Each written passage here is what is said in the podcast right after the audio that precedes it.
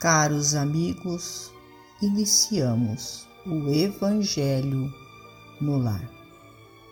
Rogamos a Deus, nosso Pai, a Jesus, médico de homens e de almas, o amparo e o auxílio, para que juntos possamos orar por nós e por todos os nossos irmãos necessitados.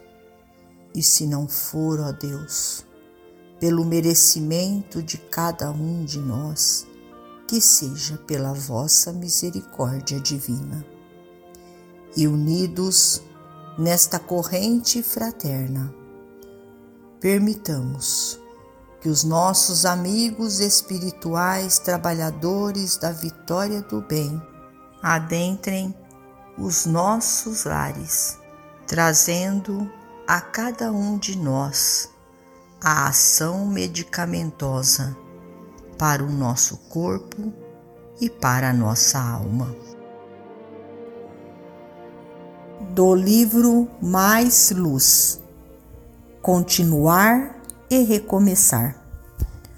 Continuemos firmes em nossa tarefa, abençoando aqueles que nos firam e orando pelos que nos perseguem e caluniam. Edificar e edificar. Jesus era sozinho e nós somos uma família de corações pulsando a luz do Evangelho. Sofrer, sim, recuar, nunca. O Senhor segue à frente ainda que lágrimas se nos constituam salário permanente, é indispensável seguir-lhes os passos, trabalhando e amando sempre.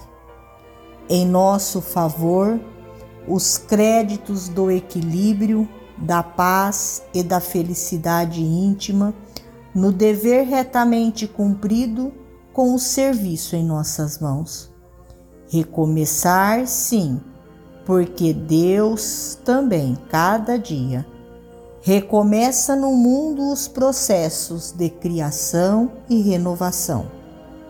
Cada manhã se envolve a terra de nova luz e cada dia experiências humanas são transfiguradas para melhor em todas as direções.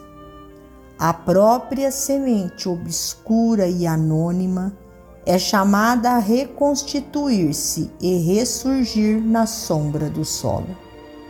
Não nos faltarão trabalho, cooperação, solidariedade, esperança. Batuíra.